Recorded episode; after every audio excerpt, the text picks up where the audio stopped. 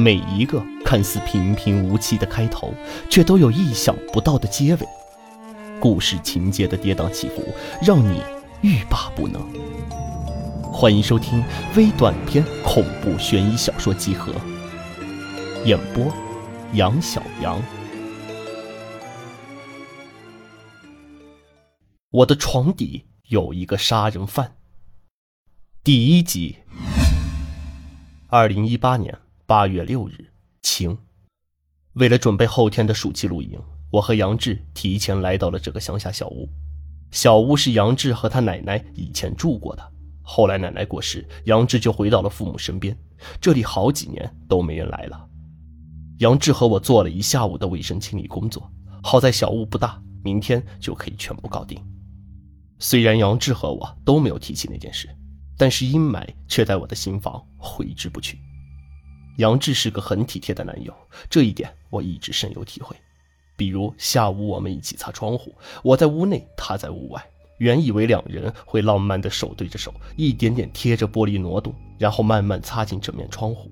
结果他一直在外面对着我做鬼脸，幼稚的像个孩子。我经常会想，我会喜欢上他，是不是因为他身上那股纯真的孩子气？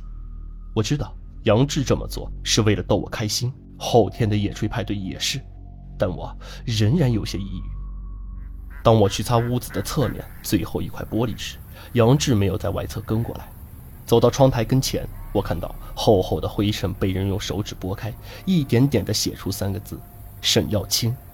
接着用手指在名字外面画了一个爱心，我的名字在心的正中间。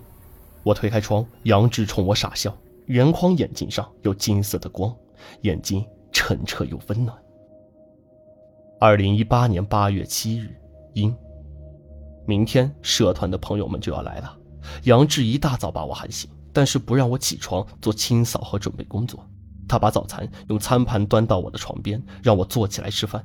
盘子里有鸡蛋羹和煎饼，餐盘在我的腿上不平稳，鸡蛋羹在碗里晃来晃去。杨志搬来一把椅子放在床边。青青，不知道这种木床你睡得习不习惯？来，先拿椅子垫着餐盘吃饭吧。我们没带牙刷，还有一些食材和工具都没有。等会儿我再开车去一趟镇上的购物站，你就在家休息会儿，下午我就回来了。我想陪杨志去，虽然乡下开车很辛苦，但我不想一个人留在这儿。我对杨志说：“我不怕辛苦，我要陪你一起去。”杨志点了点头：“好，都听你的。”舔完碗里的鸡蛋羹，我对杨志道。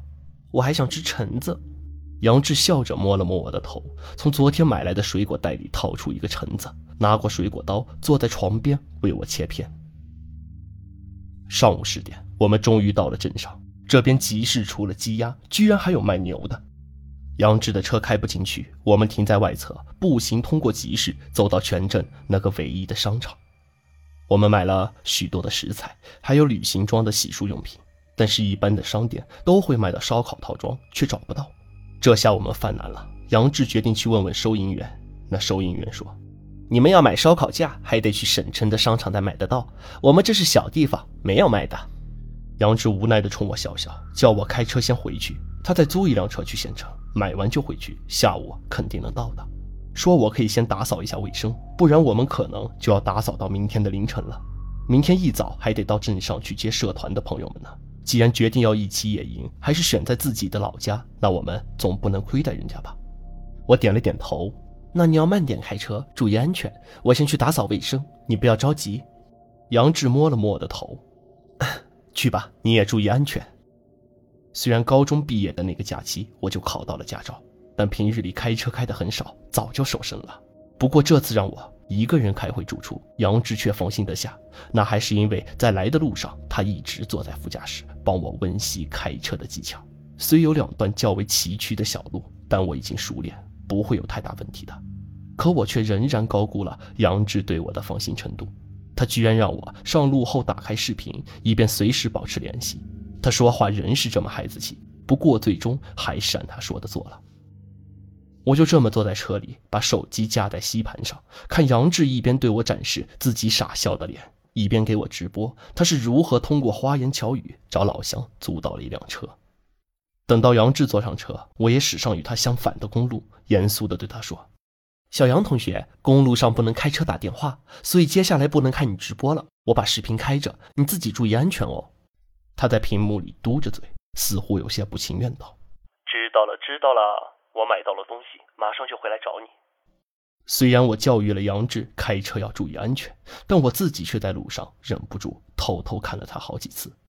后来这货为了吸引我的注意力，开始故意大声歌唱，我倒也懒得去说他，主要是因为他唱的歌。不算难听。开着视频电话，手机电量掉得很快，才半个多小时，电量就只剩百分之十了。我对杨志道：“小杨同学，我手机快没电了，不过马上就能到小屋了，我先挂了，等会儿充好再打给你，你早点回来。”杨志正唱着歌，听到我的话，立刻如临大敌：“用车载，你快用车载充电呀！”